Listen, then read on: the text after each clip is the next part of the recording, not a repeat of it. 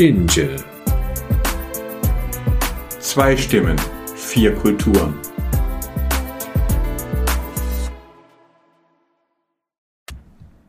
Hallo, Herr Professor. Hallo, Herr Doktor. Es freut mich, dass wir heute mal wieder zusammen sind. Es ist ja gerade eine sehr bewegte Zeit in äh, meinem Arbeitsbereich, da Antisemitismus und ähm, auch heute, der 4. November, ist der Tag, an dem Yitzhak Rabin ähm, ermordet worden ist, der Friedensnobelpreisträger. Also es geht gerade äh, sehr, sehr viel auch emotional ab bei ganz vielen Menschen, die mir wichtig sind und bei mir selber auch. Aber wir haben gesagt, wir kehren auch mal wieder zurück zu dem, äh, was wir mit dem Podcast eigentlich machen wollten, nämlich dass wir gesagt haben, auch den Dialog der Disziplinen. Wir wollen heute von einer äh, Wirtschaftswissenschaftlerin, die auch einen Nobelpreis begonnen, bekommen hat, einen sehr besonderen Nobelpreis, ähm, äh, sprechen, nämlich der Elinor Ostrom. Ich bin ja von ihr hellauf begeistert, äh, aber du, Inan, du findest sie gut, aber du sagst, da muss man auch noch weitermachen. Erzähl doch mal, äh, wa, wa, wer ist Elinor Ostrom? Aber gerne. Zunächst einmal müssen wir natürlich festhalten, die Elinor Ostrom war ja selbst zunächst eine Sozialwissenschaftlerin auf ihrem Feld auch recht bekannt. Ähm, gleichzeitig aber hat sie sich auch viel mit Wirtschaftswissenschaften beschäftigt, was natürlich nahe liegt. Wirtschaftswissenschaften sind irgendwo natürlich auch Gesellschaftswissenschaften und als solche haben sie natürlich ganz viele Schnittmengen auch. Sie hat sich auf ein altbekanntes Problem berufen, die, auf Deutsch nennt sich das die Tragik der Allmende, so Allmende als altdeutsches Wort für Gemeingüter oder Gemeinressourcen im Wesentlichen, also solche Ressourcen, die für alle zugänglich sind, die erstmal auch unreguliert sind, wenn man so mag, und hat versucht, dieses Problem ein bisschen aufzuschnappen. Warum gefällt dir das Thema eigentlich so sehr? Du hast gesagt, das ist etwas, was ähm, dir doch relativ sogar nahe geht und du spannend und interessant findest und eigentlich auf äh, glückliche Zeiten deuten. Wie kommst du darauf? Ja, es ist tatsächlich so, dass ich natürlich sehr häufig auch schon in der Bank und danach ähm, mit einem Dualismus zu kämpfen hatte, der war Markt oder Staat. Also man hat quasi gesagt, äh, entweder du bist für den Markt, ja, und dann willst du den Staat zurückdrängen, oder du bist für den äh, Staat und dann willst du den Markt zurückdrängen. Aber das hat schon damals überhaupt nicht zu dem gepasst, was ich erlebt habe. Also zum Beispiel in der Kommunalpolitik als Gemeinderat, da hattest du dann zu tun mit kommunalen Wasserversorgern. Ja, das waren jetzt weder waren das äh, reine marktwirtschaftliche Unternehmen, äh, die haben auch nicht für Gewinn gearbeitet, sondern dafür, dass die Leute Wasser haben. Und zwar sowohl Privathaushalte wie äh, Industriebetriebe. Oder denk an Schulen. Ja, also Schulen sind einerseits überwiegend staatlich. Es gibt auch freie und konfessionelle Schulen. Aber es gibt einen Konsens, dass man sagt, nee, nee, das überlassen wir jetzt nicht denen, die es zahlen können, sondern äh, jedes Kind hat das Recht auf eine Schule. Und ähm, da siehst du also, dass, dass so diese Entgegensetzung meines Erachtens einfach nicht so viel Sinn gemacht hat. Und ähm, der Preis, den die Elinor Ostrom bekommen hat, der nennt sich zwar Wirtschaftsnobelpreis, aber der ist ja von der schwedischen Reichsbank äh, gestiftet worden, in Erinnerung an Nobel. Und viele sagen dann, das ist kein richtiger Wirtschaftsnobelpreis, äh, aber ich finde eben doch, weil gerade eine Bank, eine Zentralbank hat ja wiederum auch die Aufgabe, ein öffentliches Gut herzustellen, nämlich äh, ein Geldsystem, das für alle funktioniert.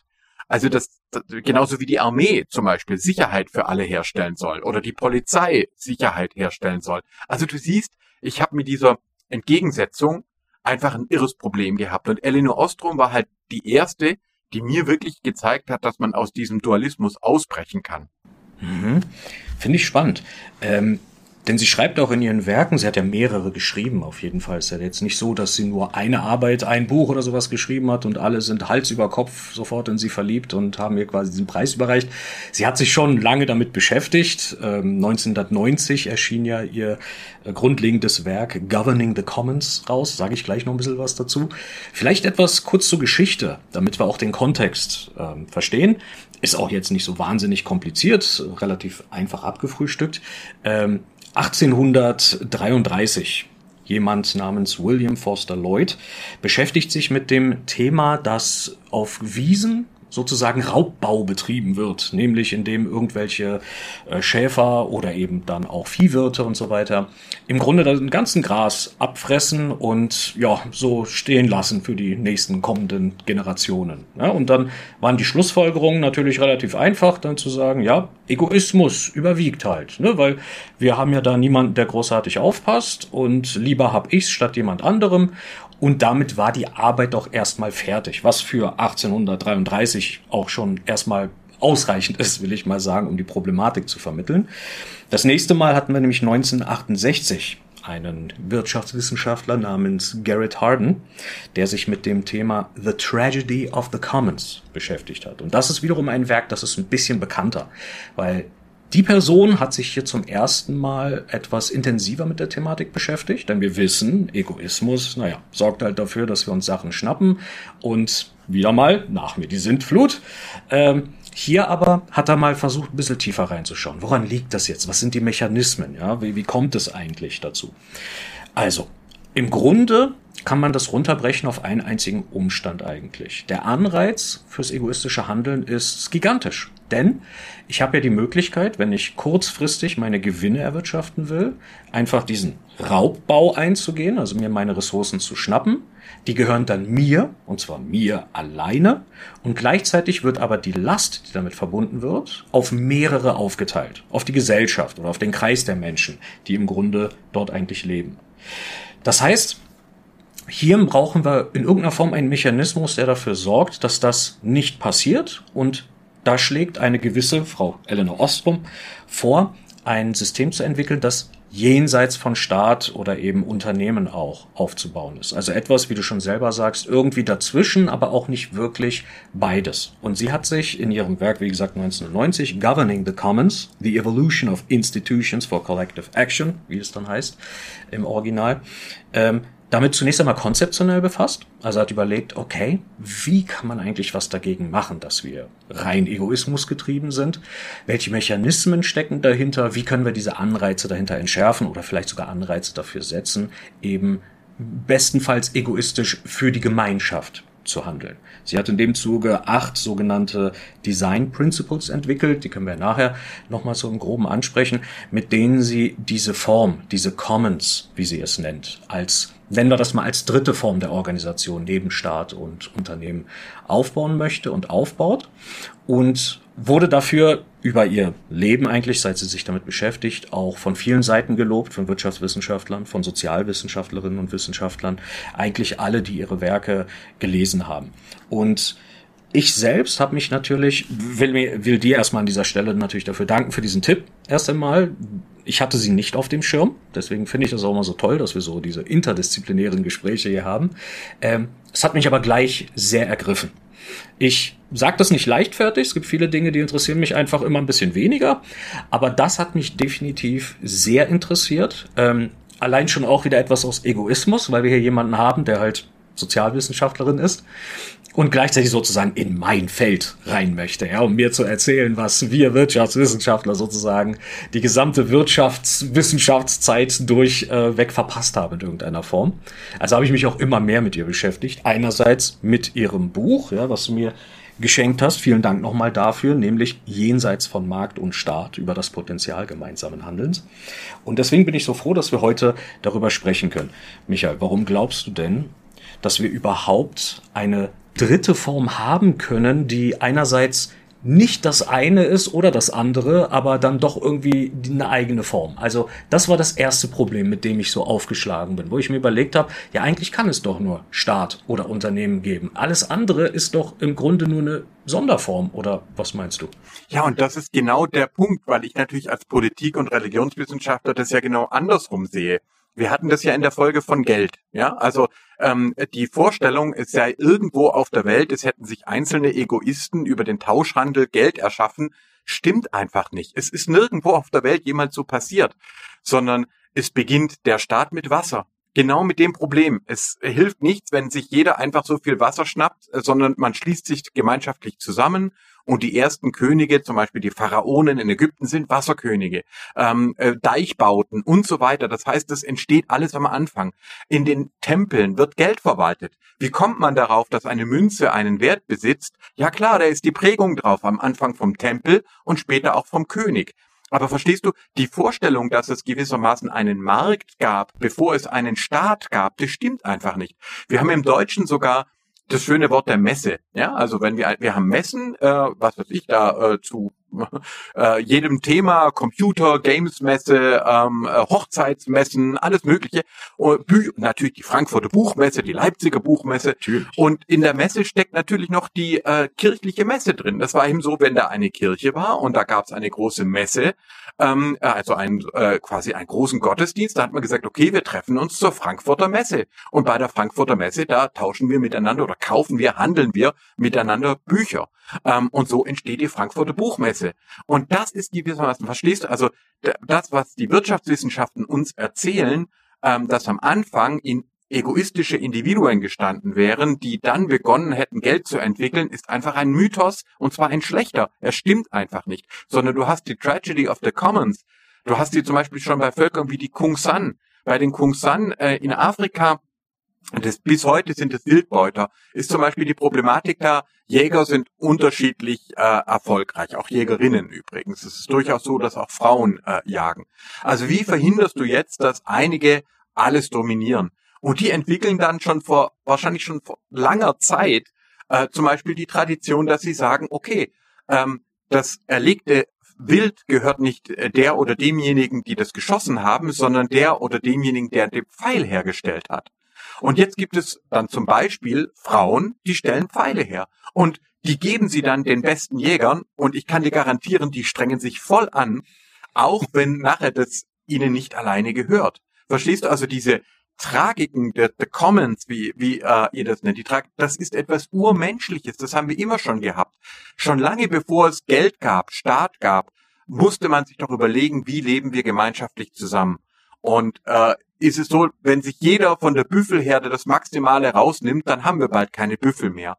Und du hast schon Jahrzehntausende früher Formen, ähm, wie man dann Regeln festlegt, wie man äh, mythologische Erzählungen festlegt, ähm, um damit umzugehen. Und äh, bei der Elinor Ostrom sehe ich halt vier Formen von Eigentum, die sie unterscheidet.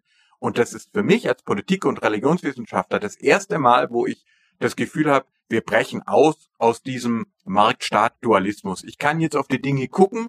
Ich kann auch anerkennen, was der Markt leistet. Ich kann anerkennen, was der Staat leistet. Ich kann anerkennen, was Religionsgemeinschaften leisten. Bei Adam Smith waren ganz klar die Kirchen zuständig für die Bildung zum Beispiel. Heute macht es der Staat überwiegend. Verstehst du? Das ist für mich sozusagen ein Durchbruch. Sie ist die erste Frau, die einen Wirtschaftsnobelpreis bekommen hat. Und ich möchte mal sagen, sie hat einfach mit einem falschen Mythos aufgeräumt. Ist das nicht fast schon ein Widerspruch, wenn wir uns mal diese einzelnen auch Beispiele durch den Kopf gehen lassen? Ähm, ich kenne auch eins wunderschönes Beispiel aus Sibirien, äh, die Gegenden, wo es praktisch kein Russland gibt, äh, wie man das so sagen muss. Also da haben staatliche Institutionen, können einfach gar nicht so weit raus ins Eis sozusagen. Da gibt es dann einige Völker, die ähm, fischen im Eis, schon seit Tausenden von Jahren. Ähm, und haben es ja auch geschafft, ein System aufzubauen, wo sie sich sozusagen gegenseitig kontrollieren einerseits und andererseits auch immer die Stelle wechseln. Ja, da spielt auch Religion eine Rolle. Ähm, an dem Ort, wo du halt deinen letzten großen Fang gemacht hast, darfst du erstmal für diese Saison nicht mehr weiter fischen. Ja, der, der wissenschaftliche, logische Grund dahinter ist natürlich, dass die Population sich regenerieren kann. Der Religionsglauben hat dann was damit zu tun, dann zu sagen, man zeigt seine Dankbarkeit, indem man jetzt sozusagen den Rest der Familie quasi verschont und jetzt woanders dann hingeht. Ähm, das ist die eine Seite. Aber ist es nicht dann irgendwo auch ein Widerspruch, wenn wir sagen, ja, Homo economicus ist ja eins dieser äh, unserer Lieblingsstreitthemen äh, sozusagen. Ähm, wir, wir sagen ja, einerseits gibt es den ja nicht, den rein rationalen, ne, der, der ganz egoistisch handelt, ja, ne, alles ich, alles meins. Aber andererseits hören wir doch jetzt von diesen Beispielen. Haben wir Wirtschaftswissenschaftler, ganz provokant gesagt, das einfach nur nicht gesehen? Was hat, was hat Eleanor Ostrom eigentlich auf den Tisch gepackt, was streng genommen wir Wirtschaftswissenschaftler eigentlich scheinbar nicht gewusst haben. Genau, also ihre beiden Themen waren ja eben Wasser und Polizei. Also sie ist beauftragt worden zu untersuchen in verschiedenen Städten mit ihrem Team, ja, der Bloomington Schule, wie organisiert man Wasser und wie organisiert man Polizei. Und in beiden Fällen äh, kommst du halt sehr schnell darauf, dass da zu sagen, hey, wir machen da eine coole Marktwirtschaft und jeder kann sich seine Sicherheitsdienst kaufen, wir brauchen gar keine Polizei oder auch Wasser, ja. Ähm, das Wasser gehört einem Unternehmen und die Leute müssen dann halt zahlen, was das Unternehmen gibt. Das war in beiden Fällen einfach klar, dass es so nicht funktioniert. Sondern äh, zum Beispiel Polizeireviere stellte sich dann heraus, dass das gut ist, wenn die möglichst nah in den Städten sind, wenn die ihre Umgebung kennen. Du kannst nicht ein riesen Polizeirevier bauen und die Leute ausschwärmen lassen, sondern die müssen die Leute kennen vor Ort, die müssen äh, mit denen Gespräche führen, die müssen Vertrauen haben. Ja, wenn du in einem äh, Ortsteil bist mit vielen Hispanics oder vielen ähm, Afro-Americans, dass dann zum Beispiel auch klar ist, da müssen auch Leute dabei sein, ähm, wo ein Vertrauen entsteht. Das ist doch eigentlich äh, eigentlich klar. Und das sind sozusagen, ich glaube, sie hat relativ schnell gemerkt, äh, dass, dass diese alten Modelle einfach da nicht funktionieren. Und beim Homo economicus, den haben wir ja schon früh zerlegt, auch in unserem äh, Podcast, ein ganz einfaches Beispiel, Tabu. Ja, wir verwenden es Tabu, ist das Verbotene. Es ist sozusagen schon auch bei Wildböt äh, Wildböttervölkern häufig so, dass es zum Beispiel heißt, wie in deinem Beispiel, dass du nicht das trächtige Tier töten sollst. Also nicht äh, zum Beispiel eine, eine Kuh, ein Rind, ähm, äh, äh, die ein, ein, ja, die quasi Nachwuchs erwartet. Das macht jetzt für den einzelnen Jäger oder die einzelne Jägerin überhaupt gar keinen Sinn. Ja, das ist langsamer, ich kann es erlegen, dann habe ich sogar eine ganze Menge Fleisch. Wenn man aber nur einen Schritt weiter denkt, ist es natürlich klug zu sagen, wenn alle die trächtigen Tiere töten, dann wird's nächste Saison einfach kein Fleisch mehr geben. Also führe ich ein Tabu ein. Das tut man nicht. Und da gibt's mythologische Begründungen dafür, ja. Und, und, und dann äh, bedankt man sich bei dem Tier, das man getötet hat, weil man es sozusagen ein Kreislauf des Lebens ist und so weiter. Darüber können ja Leute meinetwegen, meinetwegen lächeln. Aber das ist klug, weil dadurch wird menschliches Überleben möglich. Und wir haben ganz viele Beispiele, wo große Tiere ausgerottet sind, weil Menschen es nicht geschafft haben, ähm, solche kulturellen und religiösen Regeln zu finden. Also, das ist sozusagen, das heißt, meines Erachtens ist es wirklich so, dass unsere Wirtschaftswissenschaften sich auf ein ganz bestimmtes Menschenbild, vor allem ein Männerbild eingelassen haben, der Egoist, der sich durchsetzt, äh, der, äh, den wir dann irgendwie durch Regeln wieder, wieder einkasteln müssen. Aber ich glaube, ich sehe, dass in den Wissenschaften es diesen rein egoistischen, nur männlichen Typen nie gegeben hat, sondern immer die Suche danach, wie können wir als Gemeinschaft so zusammenleben, ähm, dass wir überhaupt eine gemeinsame Zukunft haben. Das ist eine wunderschöne Überleitung ähm, zu meinen vielleicht etwas kritischeren Inhalten. Und ich will das auch nochmal eindeutig klar machen. Das ist immer ein bisschen schwierig, wenn man die Gegenseite sozusagen in der Argumentation darstellt, äh, dass, dass man automatisch so klingt, als wenn man komplett ablehnt und nicht in irgendeiner Form überzeugt. Das will ich ganz missverständlich klar machen. Sie hat ihren Nobelpreis verdient. Die Arbeit, die sie geleistet hat, ist großartig. Sie hat da eine wunderbare auch Zusammenfassung eigentlich vieler dieser Erkenntnisse geliefert. Ähm, gleichzeitig aber habe ich so beim Stöbern, beim Lesen, beim Recherchieren ein paar Punkte gefunden, die für mich noch nicht so hundertprozentig Sinn ergeben. Angefangen vielleicht mit der Tatsache, dass ich sehr wenig Kritik, wenn überhaupt, zu ihrem, zu ihrem Thema gefunden habe. Also es schien mir so, als würde sie aus so ziemlich jedem Wissenschaftszweig fast ausschließlich gelobt werden. Wie gesagt, hat sie zum größten Teil auch verdient, aber ich habe immer ein Problem damit, wenn etwas sozusagen komplett kritikfrei bleibt. Also musste ich mir das ein bisschen maß, äh, gewissermaßen selbst ähm, vorbereiten und wie ich ja damals in einem, meiner, in einer unserer vielen Podcast-Folgen schon gesagt habe, Kritik ist ja irgendwo das größte Lob. Ja, zeigt ja auch, dass man sich mit der Materie zusammensetzt. Ähm, und zwar, lange Rede, kurzer Sinn. Eleanor Ostrom beschreibt drei, äh, acht sogenannte Design Principles, also Elemente, Säule, Pfeiler, die sozusagen diese Commons überhaupt ausmachen oder die es ermöglichen, diesen Egoismus quasi auszuschalten. Angefangen erstmal Punkt eins mit klar definierten Grenzen. Das heißt, ne, die Commons oder das, was Commons werden soll, braucht erstmal klar definierte Grenzen. Das heißt, es gibt Leute drin und es gibt Leute draußen. Und es wird klar definiert, wer kann was, wann und wie benutzen. Dann, zweiter Punkt, das, das was sie Proportion, Proportional Equivalence nennt, also proportionale Äquivalenz, wenn man so will, äh, im Grunde die, die den größten Vorteil aus so einer Ressource, aus diesen Commons ziehen, die müssen auch am meisten dafür bezahlen oder aufwenden, Zeit investieren, kann man ja nennen, wie man mag. Drittens Partizipation, also alle, die an diesen, die von diesen Regeln betroffen sind, die sollen auch etwas zu sagen haben bei diesen Regeln. Viertens das Monitoring, also die Überwachung. Es muss regelmäßig überwacht werden von gewissen Personen oder Institutionen. Fünftens aufsteigende Strafen. Das heißt, wenn jemand einmal was Verbotenes tut, ein Tabu bricht und so weiter, gibt's vielleicht erstmal einen Klaps auf die Hände, bis hin zu im schlimmsten Fall halt Ausschluss aus dieser Gemeinschaft hin. Ähm, damit verbunden auch sechstens Konfliktresolution, also wirklich Institutionen zu haben, die dafür sorgen, die übrigens günstig auch sein müssen, einfach zugänglich, die dafür sorgen, dass faire Urteile getroffen werden. Siebtens Recognition of Rights, wie es dort heißt, also eigene Institutionen zu schaffen, die nicht durch externe, also die nicht zu den Commons gehören, beeinflusst werden. Und dann achtens und letztens sogenannte Nested Enterprises, also solche Organisationen, nahen Ebenen und Institutionen, die auch so miteinander zusammenhängen, dass sie fast schon staatliche Strukturen ergeben, ja, oder zumindest institutionellen Zusammenhang. Und auch jene, die vielleicht nicht in den Wirtschaftswissenschaften ähm, groß gebildet sind, werden vielleicht schon anfangen zu erkennen, womit ich möglicherweise meine Probleme haben könnte. Nämlich, was sie dort beschreibt, klingt für mich eigentlich erstmal nur wie die Vorbereitung für private Partnerschaften. Denn bei, wenn wir uns ein Unternehmen anschauen, dann hat auch ein Unternehmen zunächst einmal feste Grenzen. Es haben auch Unternehmen ähm, sozusagen diese Institutionen zur Konfliktresolution. Auch Unternehmen schließen ja andere damit aus. Also wenn ich diese Grenzen geschlossen habe, diese Gesetze erlassen habe, dann bleibt mir damit nichts anderes übrig. Ich habe mir, ich habe mich relativ schwer darin getan, das jetzt erstmal als was fast schon weltbewegendes zu sehen, oder als eine Art dritte Form. Das, das scheint für mich nicht, natürlich nichts staatliches zu sein, auch wenn sie im Grunde auch staatliche Institutionen beschreibt, aber auch vieles, was eben privatrechtliche Institutionen beschreibt, wie zum Beispiel Unternehmen, weil sie schlägt ja vor, dass wir diese Commons im Grunde so einteilen, dass es in menschlich managebare Bereiche quasi eingeteilt werden kann, also überschaubar und so weiter. Aber dann hast du eben zehn Leute und da darf dann sonst auch erstmal niemand weiter rein. Mach mal, spielen wir es doch mal kurz durch an Familie. Mach mal die acht Punkte. Was wäre denn das? Weil bei Familie müsste ja dann auch zutreffen. Wenn, wenn du, also ich glaube, du hast recht, aber probieren wir's. Was wäre der erste Punkt?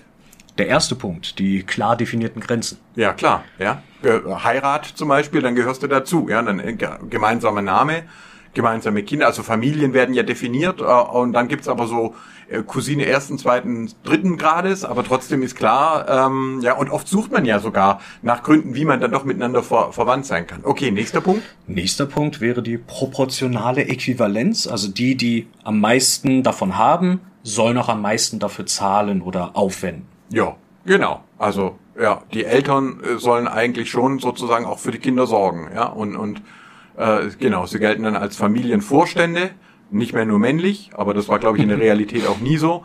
Äh, genau, also würde auch passen auf Familie. Das dritte.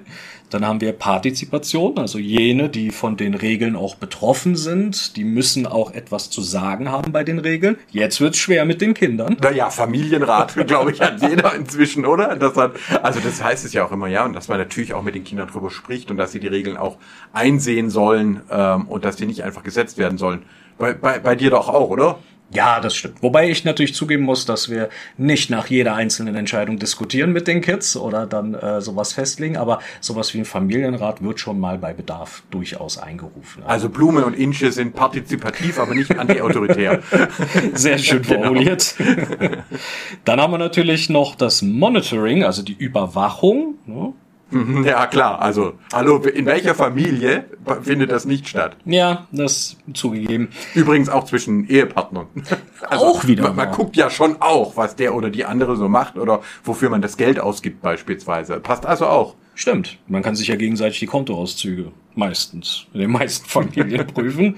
Ähm, aufsteigende Sanktionen Oh ja. Auch, ne? Ja, Fair enough. Auch. Genau. Ich habe ja praktisch dieses Beispiel verwendet. Ne? Vielleicht gibt's erstmal einen Klaps auf die Hände, ja. wobei ich vielleicht nicht so weit gehen würde, dann die Person aus der Familie dann auszuschließen im allerschlimmsten Fall. Aber naja, wenn ich mal wieder Bücher kaufe, dann wird am Anfang grimmig geguckt, aber ich dürfte das auch nicht jeden Tag machen. Dann gäbe es schon Ärger, äh, weil ich natürlich total gerne lese, muss ich dann halt auch, äh, ähm, ja, ja, stimmt. Also bei mir stimmt's. Bei mir stimmt's. Sehr cool. Dann haben wir natürlich noch sechstens Conflict Resolution, also günstige und einfach zugängliche, ähm, ich sag mal, Gerichte, an die man sich wenden kann, um Konflikte zu lösen. Ja, ja, auf auch, jeden ne? Fall, ja. Also da miteinander sprechen und so. Versöhnung ist eh immer das Schönste in der Ehe. Also. Dann haben wir die Recognition of Rights, also eigene Institutionen schaffen, die nicht von externen ähm, in irgendeiner Form angegriffen oder in Zweifel gezogen werden. Ja, Familie ist heilig, ne? Familie, ja, und vor allem man legt ja Regeln fest. Also ich mache die Einkäufe zum Beispiel oder morgens Wäsche oder so. Und Stimmt. ja, also man legt ja Regeln fest und man sagt, also da, das geht nur, wenn jeder was übernimmt. Ich mag den Ausdruck nicht, wenn es heißt, der Mann hilft der Frau im Haushalt, weil das ist ja ein gemeinsamer Haushalt. Also die Frage ist, wie teilt man sich das untereinander auf? Da würde ich dann schon sagen, dass das sozusagen so eine, so eine solche Regeln sind, die wahrscheinlich auch immer wieder neu ausgehandelt werden und die sich auch über die Zeit ändern.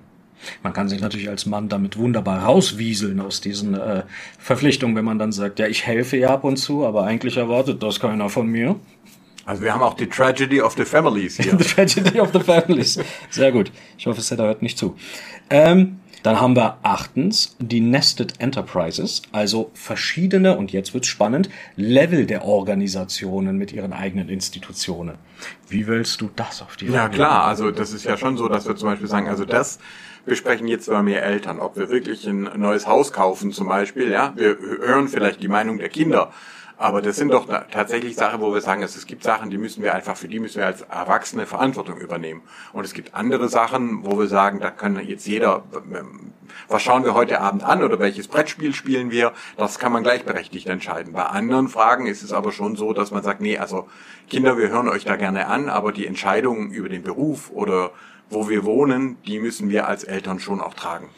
Untermauert das nicht aber eigentlich auch so den Umstand, dass diese Punkte, die sie dort herausgearbeitet hat, die an sich natürlich auch sinnvoll sind und logisch klingen auch, im Grunde aber auch fast genauso nichtssagend sind, wenn wir die eigentlich auf alle staatlichen Institutionen, auf Familien, auf Unternehmen sogar auch projizieren können?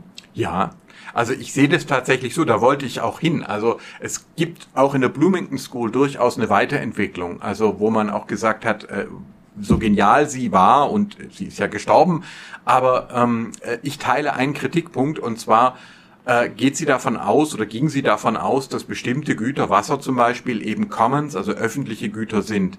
Äh, und da würde man heute sagen, nein, die werden es gibt ein Commoning, das heißt, es ist immer ein Prozess. Wir entscheiden ja drüber, ob wir zum Beispiel Schulen staatlich organisieren, ähm, kirchlich organisieren oder privat organisieren. Ja, das ist ja eine Entscheidung. Das, du kannst nicht sagen, Schulen sind immer äh, Bestandteil einer Kategorie. Und sie hat die Güter in vier Kategorien aufgeteilt, was ich sehr spannend finde ähm, und sehr gut finde, weil sie damit diesen Dualismus aufbricht. Mhm. Ähm, und dann werden auch die Commons äh, in zwei Güterklassen zerlegt. Ich sage das mal ganz kurz. Also Gerne. das eine ist ähm, sind die Gemeinressourcen. Ja, also das ist öffentliche Güter, die gemeinsam verwaltet werden. Grundwasserbecken, Wälder, äh, äh, Fischerei, du hast das Beispiel gem äh, gemeint. Dann gibt es die öffentlichen Güter, die gemeinsam hergestellt werden, also Sicherheit, Wissen. Ja, wir beide, wir produzieren hier gerade einen Podcast, wo zwei Wissenschaftler miteinander diskutieren. Der ist dann ein öffentliches Gut, der kostet die Hörerinnen und Hörer äh, vielleicht Nerven, aber kein Geld. ähm, äh, wir, und wir hoffen, es lohnt sich. Ähm, und äh, dann die Privatgüter, das kennen wir alle, also das, was dann wirklich mir ähm, äh, quasi oder dir gehört, die Kleidung, die das Lebensmittel, das wir gekauft haben, das Auto äh, und dann schließlich die Mautgüter, ja, wie Theater, ähm, äh, Kindertagesstätten, Kirchen. Du zahlst einen Beitrag und dafür kannst du daran äh, teilnehmen, am Fitnessclub beispielsweise. Und da würde ich eben tatsächlich sagen, das ist super, aber wir müssen noch einen Schritt weitergehen. Ob ein Auto wirklich Privatbesitz ist oder der Kirchengemeinde gehört oder äh, ein Elektroauto ist mit Carsharing, also dass eine Firma gehört und wo mehrere sich dann ähm, oder sogar auch einem Zusammenschluss von mehreren Personen, die sagen, ja, wir machen jetzt Carsharing, wir nutzen das Ding gemeinsam. Das ist ja nicht dem Auto eingeschrieben, sondern das ist unseren Entscheidungen eingeschrieben. Und deswegen würde ich dir recht geben, ist was sie da entdeckt und beschrieben hat, eigentlich das, was Menschen immer tun, mhm. ähm, äh, in einem Unternehmen tun. Ein Daimler funktioniert eben nicht wenn da lauter Egoisten immer nur ihren individuellen Vorteil suchen, sondern es funktioniert dann, wenn du äh, Leute hast, die mit anpacken, wenn du Gewerkschaften hast und einen Betriebsrat und einen Vorstand und einen Aufsichtsrat und äh, verschiedene Abteilungen, die auch idealerweise zusammenarbeiten und sich nicht gegenseitig bekriegen. Das heißt, es ist doch ein hochkomplexer sozialer Organismus und nicht einfach ein Zusammenschluss von Egoisten. Und da glaube ich sozusagen ist, weißt du, ich würde sagen, sie hat die Tür aufgestoßen. Und jetzt müssen ja. wir aber halt durchgehen. Und dann verändert sich unser Blick auf Wirtschaft. Es wird einerseits erkennbar als ein Teil von menschlicher Tätigkeit, aber es verliert auch diesen Mythos, äh, wir wären halt alle männliche Egoisten, die auf irgendwelchen Märkten rumspuken ähm, und unsere Menschlichkeit dabei verlieren. Das sind wir nicht. Ja. Nicht selbst wenn wir in einen Laden gehen, zum Beispiel Werbung oder Dinge, Musik, die uns anspricht, es wird immer der ganze Mensch angesprochen. Es ist nie der rationale Egoist nur, ähm, äh, sondern zum Beispiel mit Farben oder oder wie die Leute miteinander umgehen, ob die äh, äh ob die Leute, die, die die die uns dort bedienen, die uns dort weiterhelfen, freundlich sind. Das macht doch alles einen Unterschied.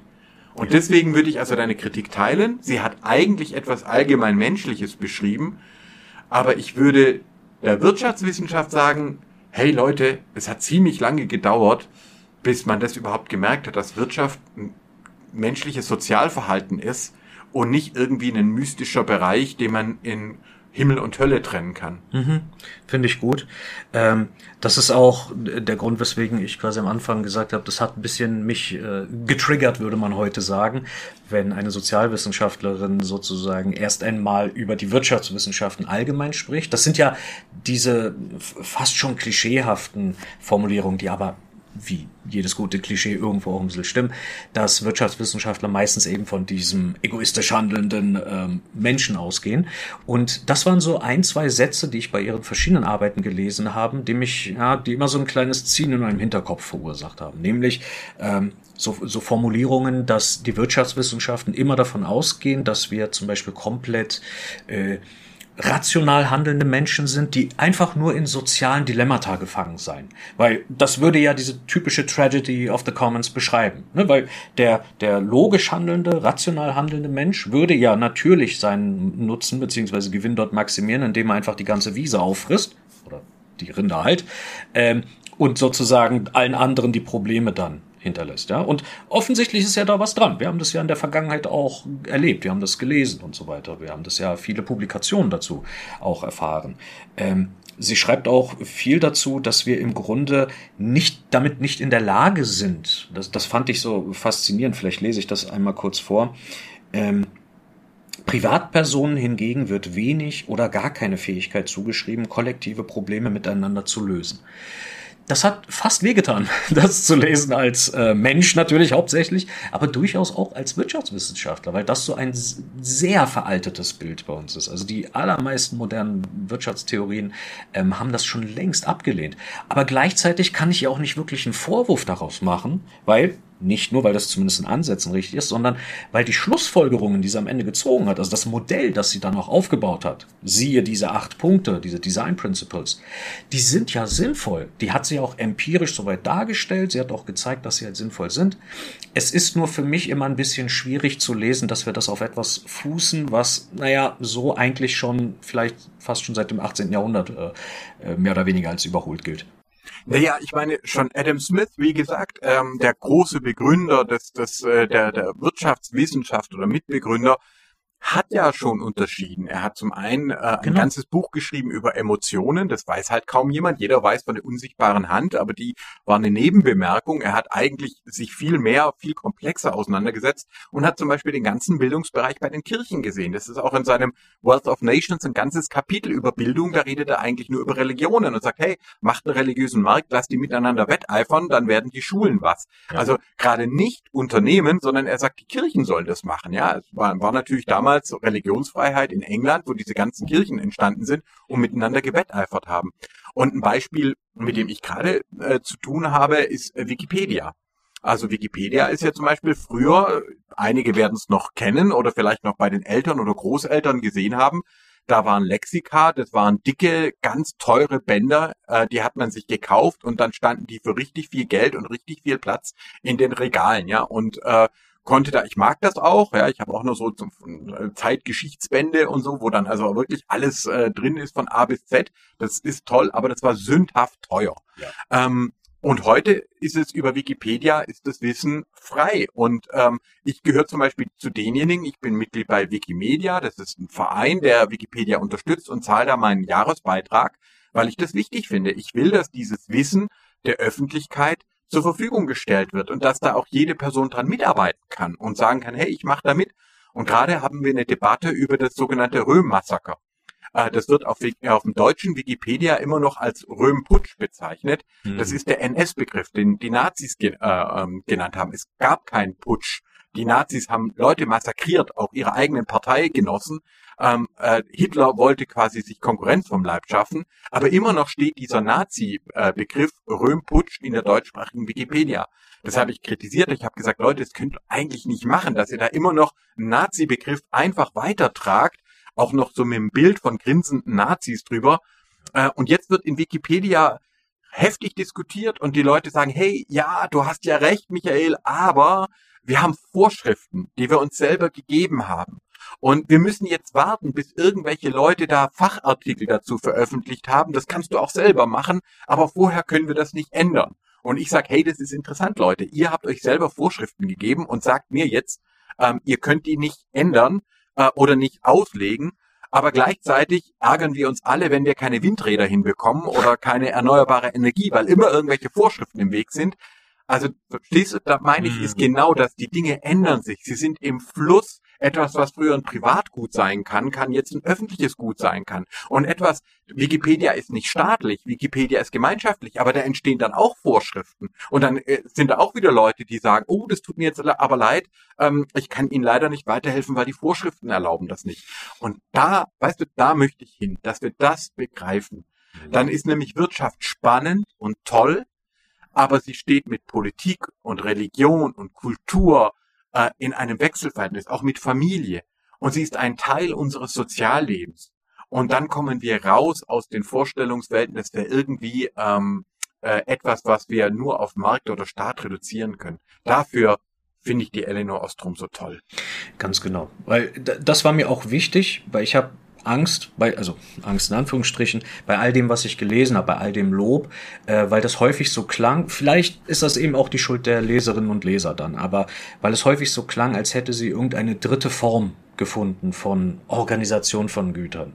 Äh, das, das letzte Buch, wie gesagt, was du mir geschenkt hattest, ne, jenseits von Markt und Staat, impliziert das ja fast. Deswegen könnte ich das auch verstehen oder zumindest nachvollziehen.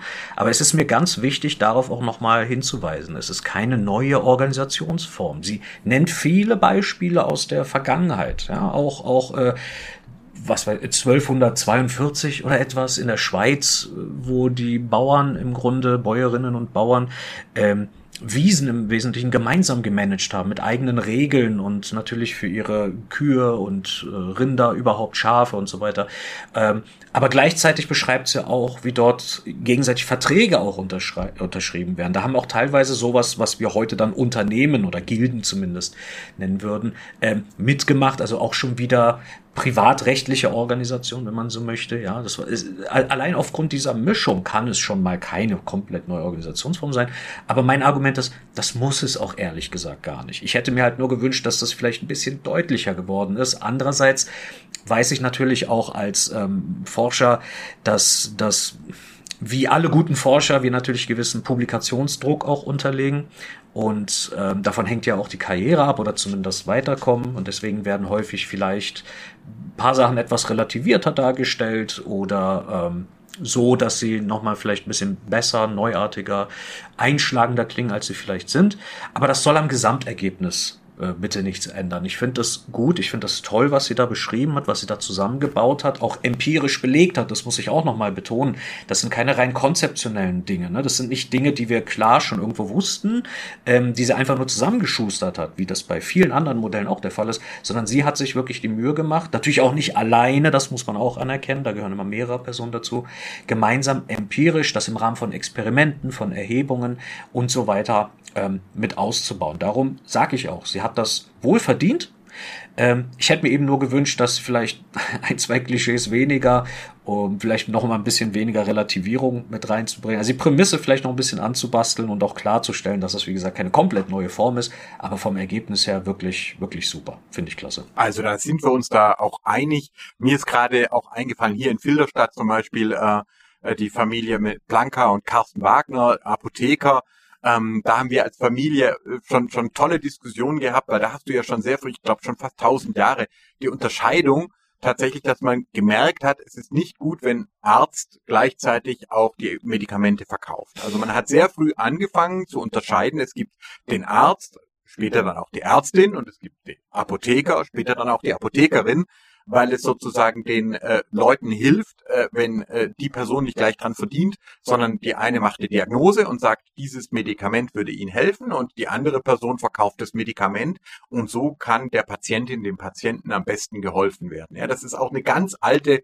äh, Regel, die sich rein marktwirtschaftlich gar nicht erklären ließe, sondern wo tatsächlich so ähm, äh, wir solche uralten Regeln haben. Und darum geht's mir natürlich als Politik- und Religionswissenschaftler, zu erkennen, wie sich Wirtschaft quasi einbettet, ja, wie der, der Markt aus der Messe entsteht, um es etwas verkürzt zu sagen. Das Buch, das wir hier besprochen haben, äh, vor, äh, heißt Jenseits von Markt und Staat von Elinor Ostrom.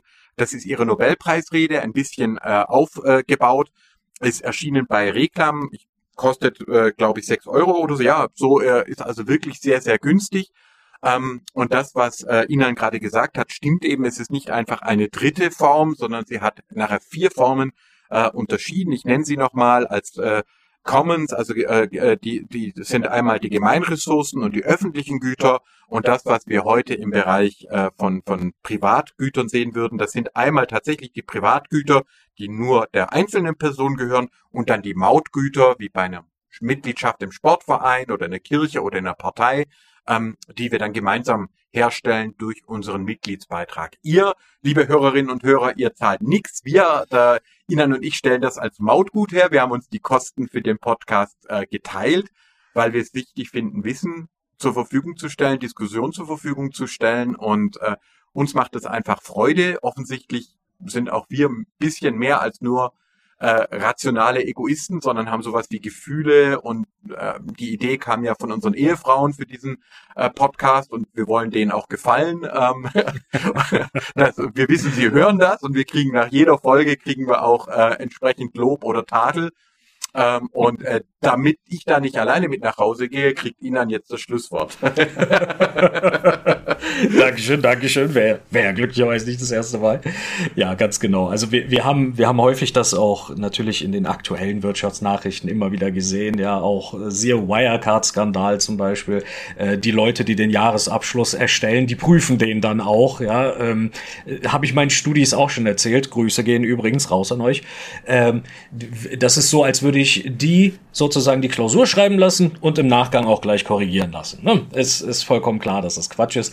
Ich glaube, auch mit der Arbeit von Elinor Ostrom sind wir noch mal ein Stück näher dran gekommen, wie Menschen denn einerseits tatsächlich funktionieren ähm, oder haben das zumindest weiter ins Gedächtnis gerückt und andererseits vielleicht auch noch mal einen kleinen Weckruf für die einen oder anderen gestartet, die vielleicht immer noch glauben, dass, dass wir absolute, reine, komplett rationalistische ähm, Gewinnmaximierer sind. Insofern insofern hat mich wieder absolut gefreut, diese Folge mit dir aufzunehmen. Ähm, das Thema will ich mich nochmal bei dir bedanken. Hat mir viel Spaß gemacht, mich einzufuchsen. Und ich hoffe, wir werden beim nächsten Mal mindestens genauso viel Spaß haben, wenn es wieder heißt. Hallo, Herr Professor. Und hallo, Herr Doktor.